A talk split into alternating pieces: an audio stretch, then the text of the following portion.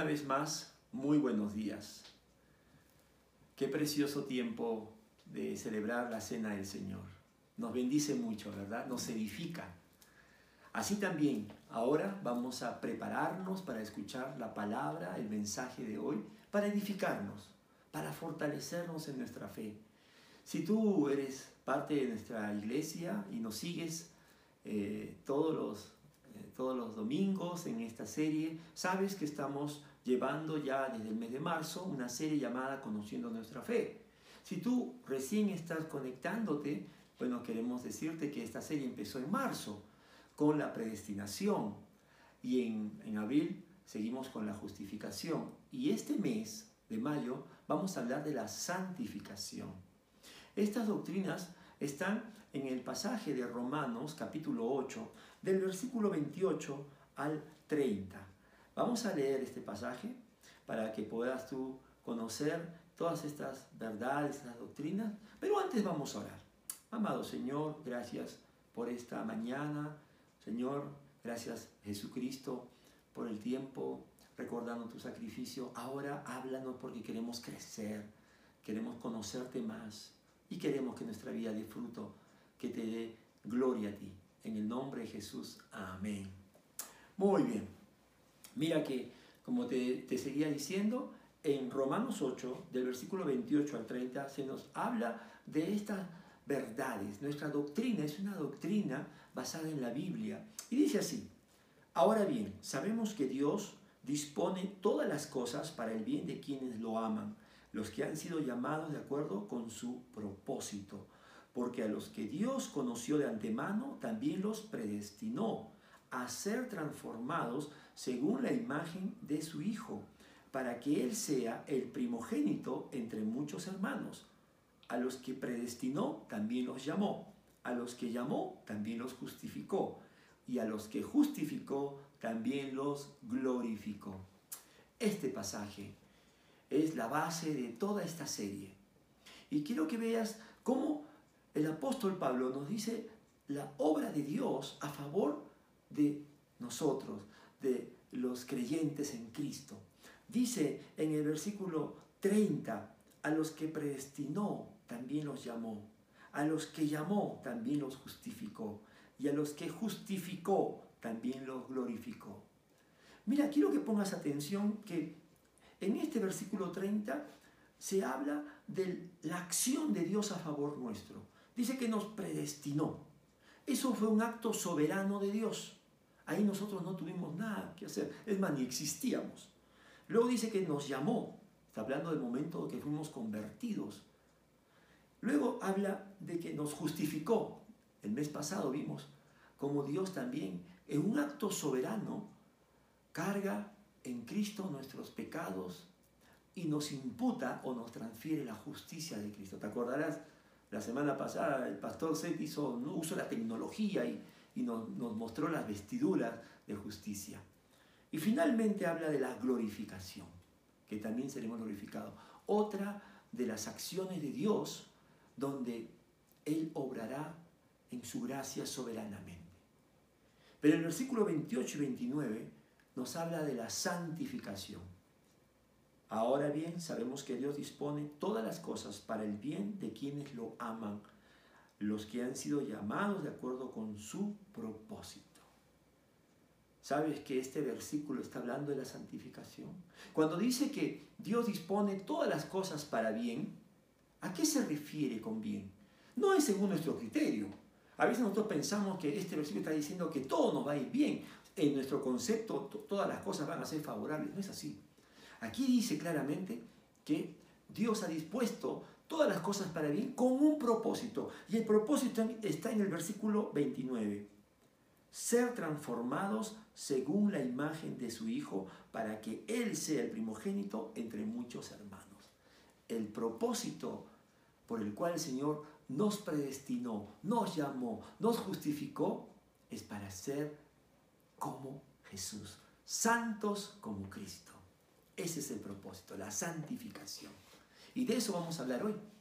Y quiero que sepas que este es un acto de Dios donde nosotros podemos y debemos colaborar. Mira que de todos los, las verdades que hemos visto, solo en esta Dios nos permite el privilegio de colaborar, de participar con Él. En la predestinación no teníamos nada que hacer. En la justificación menos, porque nuestra justicia son como trapos de inmundicia. En la glorificación el Señor, si estamos vivos, nos, nos llevará con Él y seremos transformados en la Y si somos muertos, estamos muertos, resucitaremos y seremos también glorificados, transformados a su imagen. Solo en la santificación, escúchame hermano, amigo, que, que estás siguiéndonos, solo en la santificación Dios nos da el privilegio de participar, de colaborar con su obra. Qué tremendo, ¿verdad? Y esto es lo que vamos a ver. ¿Y cómo inicia esto? Mira, quiero que sepas que la santificación inicia en un cambio de posición, en un cambio, en un traslado. Quiero que veas, eh, que me acompañes por favor en Primera de Pedro, capítulo 2. Vamos a buscar en la Biblia, versículo 9 y 10. Primera de Pedro, capítulo 2, versículo 9 y 10. Dice la palabra de Dios, pero ustedes son linaje escogido, real sacerdocio, nación santa, pueblo que pertenece a Dios, para que proclamen las obras maravillosas de aquel que los llamó de las tinieblas a su luz admirable. Ustedes antes ni siquiera eran pueblo, pero ahora son pueblo de Dios.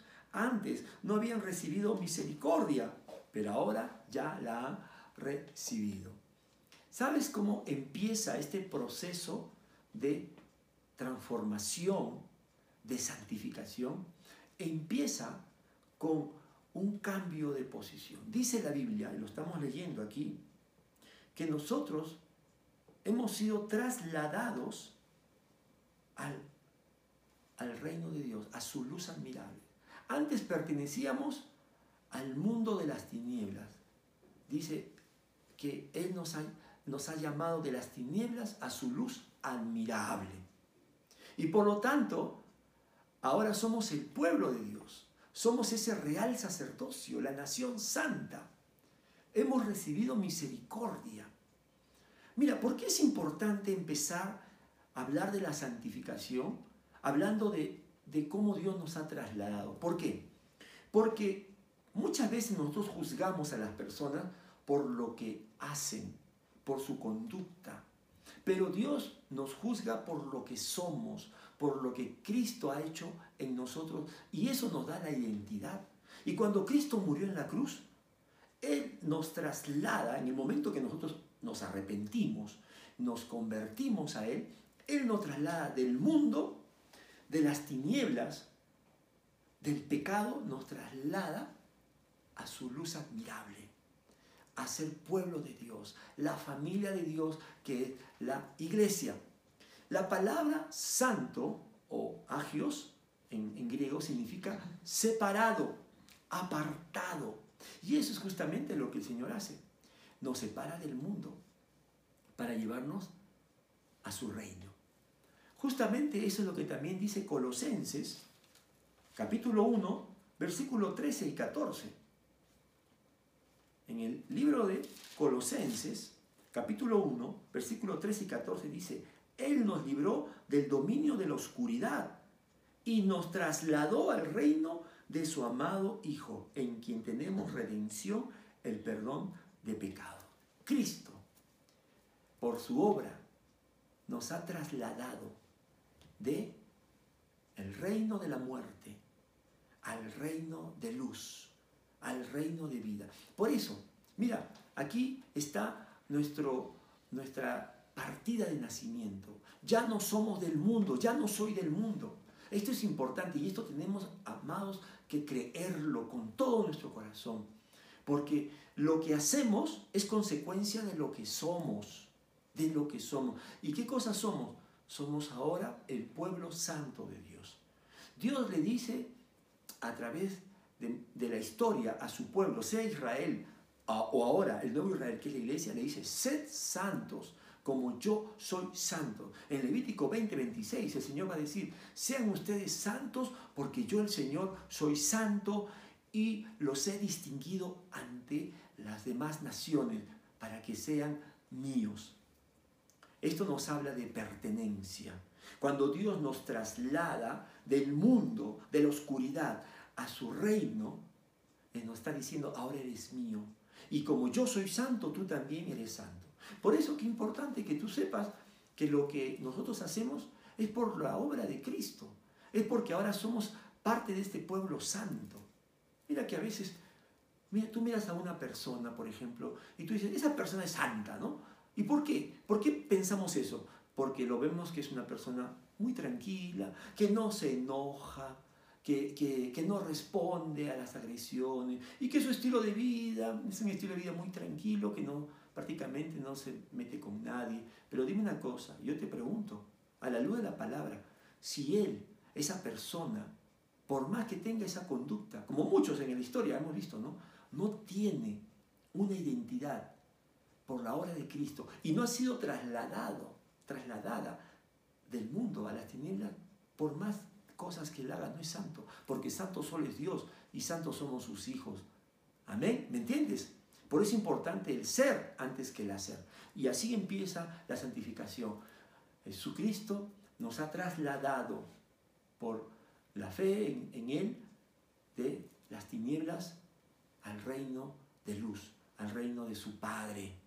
Muy bien, por eso también vamos a decir que la santificación se inicia con una separación, separado del mundo para pertenecer al pueblo santo de Dios.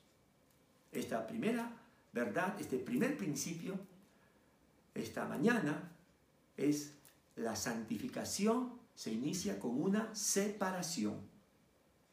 Hemos sido separados del mundo para pertenecer al pueblo santo de Dios.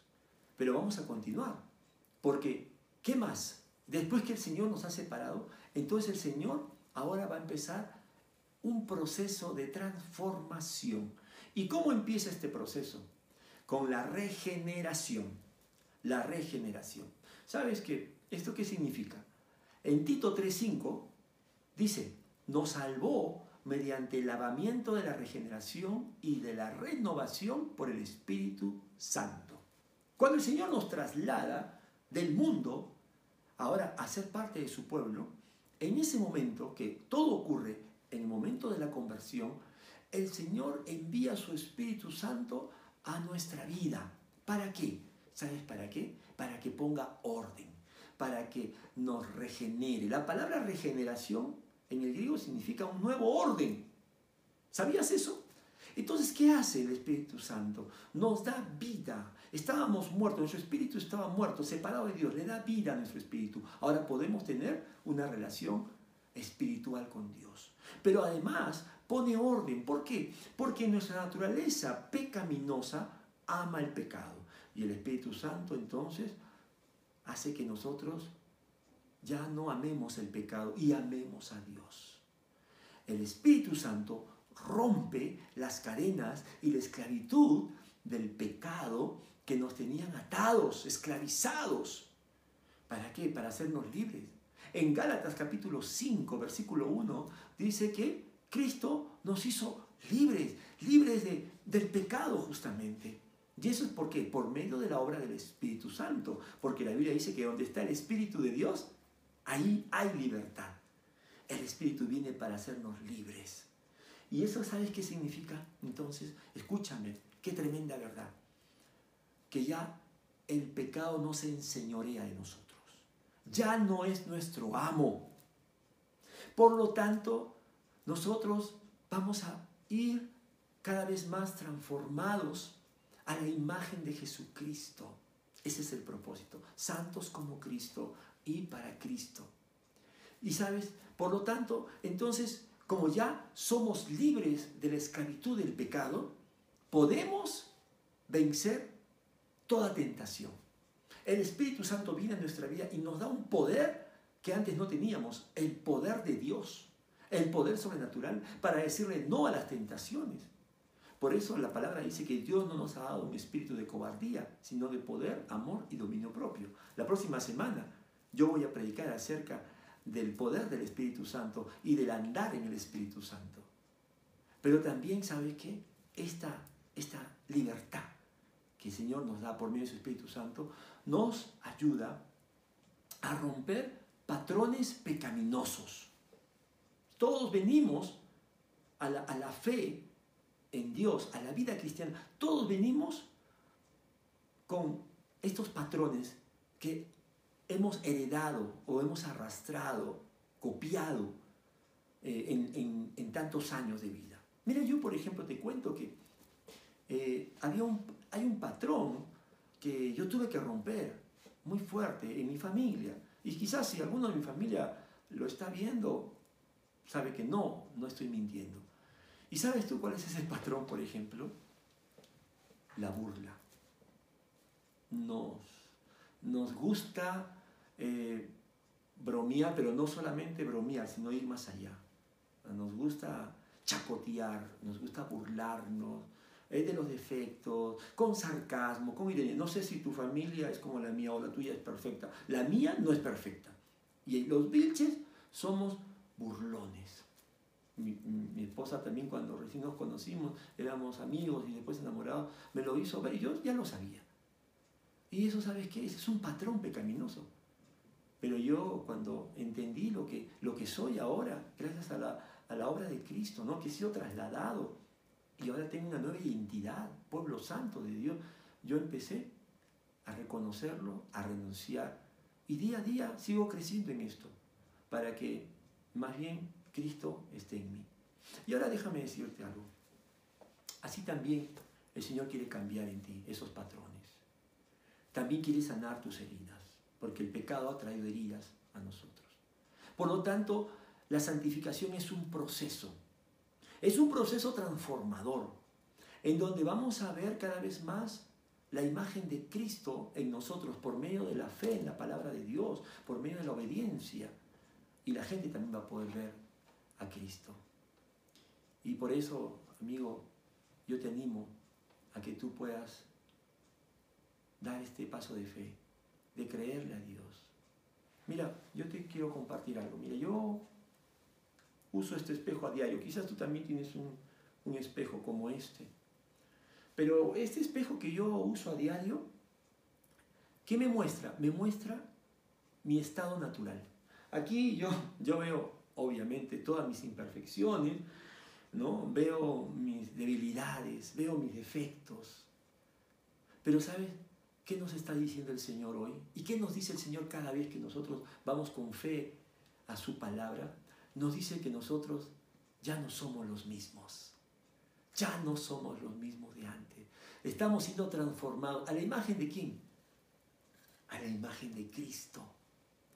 Ahora, a la luz de la palabra, como dijo el apóstol Pablo, ¿no? ya no vivo yo, mas vive Cristo en mí.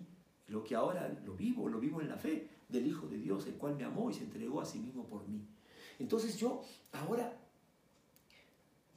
veo que Cristo vive en mí por la obra del Espíritu Santo. Y por lo tanto, esto se va a hacer evidente día a día. ¿Por medio de qué? Ahora vamos a ir a ese punto. Por medio de mi obediencia, por medio de mi renuncia, por medio de mi fe y por medio también de, mi, de mis disciplinas de, mi, de mis pasos de fe que voy a dar. Mira, eso te voy a compartir ahora. Pero recuerda, ahora la gente también nos va a ver más como Cristo. Obviamente vamos a hacer una imagen imperfecta hasta que Cristo venga o nos lleve con Él. Pero esta es la verdad que Dios quiere que sepa. Mírate a través de la Biblia. Mira que ahora Cristo está en ti. Y ahora me gustaría que Veamos el pasaje de Romanos capítulo 6, porque aquí está el proceso transformador donde nosotros también participamos activamente. En Romanos capítulo 6, del versículo 11 al 14, aquí está cuatro maneras en las que colaboramos en este proceso de santificación. Dice la palabra de Dios. De la misma manera, también ustedes considérense muertos al pecado, pero vivos para Dios en Cristo Jesús. Por lo tanto, no permitan ustedes que el pecado reine en su cuerpo mortal, ni obedezcan a sus malos deseos. No ofrezcan los miembros de su cuerpo al pecado como instrumentos de injusticia. Al contrario, ofrézcanse más bien a Dios como quienes han vuelto de la muerte a la vida, presentando los miembros de su cuerpo como instrumentos de justicia. Así el pecado no tendrá dominio sobre ustedes, porque ya no están bajo la ley, sino bajo la gracia. ¡Wow! ¡Qué tremendo! Sabes, mira, aquí están las cuatro maneras como tú y yo participamos, colaboramos activamente en esta obra de Dios por medio de su Espíritu Santo. Número uno, debemos creer que hemos muerto al pecado y que ahora vivimos para Dios cada día. Versículo 11 dice así.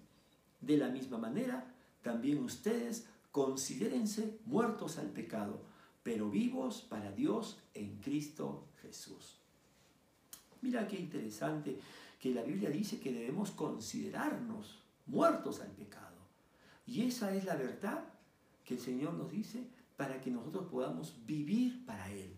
Tú sabes que hay gente que dice, mira, es, yo soy así, genio y figura hasta la sepultura. Bueno, si tú has escuchado eso y lo has creído, esa es una mentira que va contra la palabra de Dios, porque la palabra de Dios dice que nosotros estamos muertos a esa manera de pensar. No, no, no, no. Nosotros más bien ahora vivimos para Dios y esto debemos creerlo.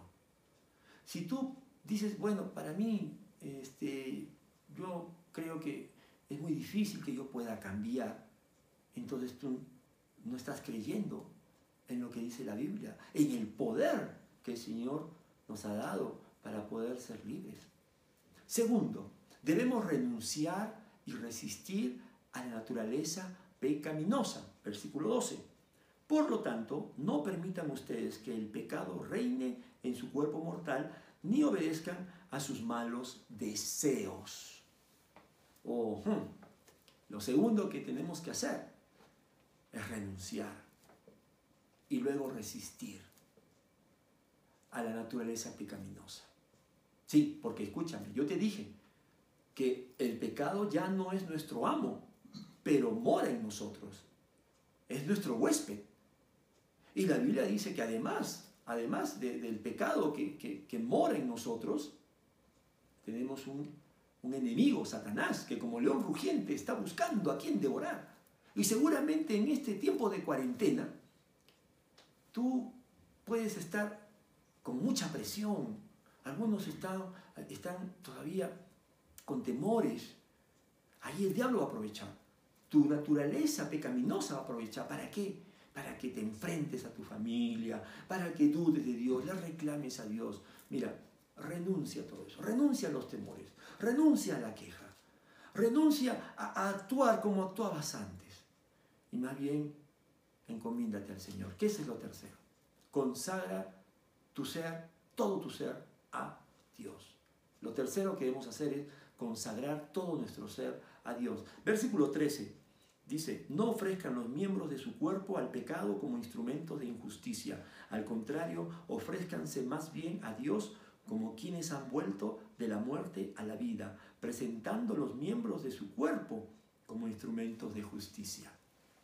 El Señor nos está diciendo que seamos una ofrenda para es decir, que nosotros le digamos, Señor, aquí están mis manos para poder actuar en justicia. Señor, aquí está mi boca para poder hablar la verdad, palabras de bendición. Acá están mis pies, Señor, para yo ser un siervo tuyo que vaya donde tú quieras que yo vaya. Acá está mi corazón, acá está todo mi ser. Y cuarto, mira cómo termina este pasaje. Debemos crecer bajo la poderosa gracia de Dios. Así el pecado no tendrá dominio sobre ustedes porque ya no están bajo la ley, sino bajo la gracia. ¿Por qué termina esto, este pasaje así, tan, tan importante, este, este último versículo? Porque te dije que tú y yo no vamos a ser perfectos en esta vida. Vamos a ser, sí, transformados, pero no vamos a seguir equivocando. No vamos a seguir, este, vamos a errar. No siempre vamos a hacer la voluntad de Dios. Pero recuerda, estamos bajo la gracia de Dios, no bajo la ley. sabes que los judíos estaban bajo la ley y ellos llegaron a, a medirse por las cosas que hacían y ellos mismos se consideraban orgullosamente que eran santos, que eran justos, pero sabemos cómo Dios los veía a ellos. Y no podemos nosotros caer igual en lo mismo. Y cuando nosotros fallamos, cuando nosotros nos equivocamos, ¿sabes qué va a pasar? Seguramente va a haber gente que te va a decir, ahí está, ahí está ese cristiano, ahí está esa cristiana, mira, mira cómo vive, mira lo que ha hecho. Si fuéramos personas que estamos bajo la ley, estamos perdidos. Pero dice, estamos bajo la gracia. Y el pecado no nos va a dominar, no se va a enseñorear más. Porque esa gracia nos cubre, nos perdona, nos limpia. Si confesamos nuestros pecados, Él es fiel y justo para perdonarnos y limpiarnos de toda maldad. Y por eso yo te digo, esta mañana, cúbrete, ampárate en la gracia de Dios. Creamos lo que hoy Dios nos está diciendo. Estamos siendo transformados cada vez más. Y por eso el segundo, el segundo principio de este tema es que la santificación es un proceso transformador. Dios no nos dejará hasta ver la imagen de su Hijo en nosotros. Dios no nos va a dejar, no nos va a abandonar. Si has fallado, si yo he fallado, mira, tenemos la promesa que Dios seguirá con nosotros porque está en nosotros y no nos va a dejar hasta que vea en nosotros la imagen de su Hijo, perfecta. Y eso será cuando estemos cara a cara con Él. Pero en esta vida seguiremos peleando la buena batalla, seguiremos creyendo lo que dice la palabra, seguiremos entregándonos a Dios para que Él pueda tomar más de nosotros y Cristo ser formado en nosotros. Vamos a orar. Ahí me gustaría que cierres tus ojos. Esta mañana Dios está trabajando, está obrando en cada corazón que así eh, lo desea. En esta mañana, si tú no conoces a Cristo, Cristo murió por tus pecados. Cristo pagó en la cruz el precio de tus pecados para que tú no tengas que morir, sino seas salvo por gracia. Si es una decisión que tú quieres tomar, hoy dile, oh Jesucristo, hoy te entrego mi vida. Hoy me arrepiento confieso que soy pecador, pero creo en tu obra perfecta en la cruz a favor mío. Te entrego mi vida, te entrego lo que soy. Perdóname, límpiame. Y si ya eres un hijo de Dios, una hija de Dios, yo te invito a que hoy le digas junto conmigo, Señor, sigue obrando en mí. Ayúdame en mis debilidades. Sé que no soy perfecto, pero hoy me has dicho que un día seré como Jesucristo con un amor perfecto, con un gozo perfecto, con una paz perfecta, con una justicia perfecta. Señor, lo vamos a experimentar, lo vamos a, a vivir para siempre contigo. Gracias, Señor. Gracias. Amén. Amén. Qué buen tiempo hemos tenido, familia. Nos vemos la próxima semana. Seguimos con la serie de la santificación. Que Dios te bendiga.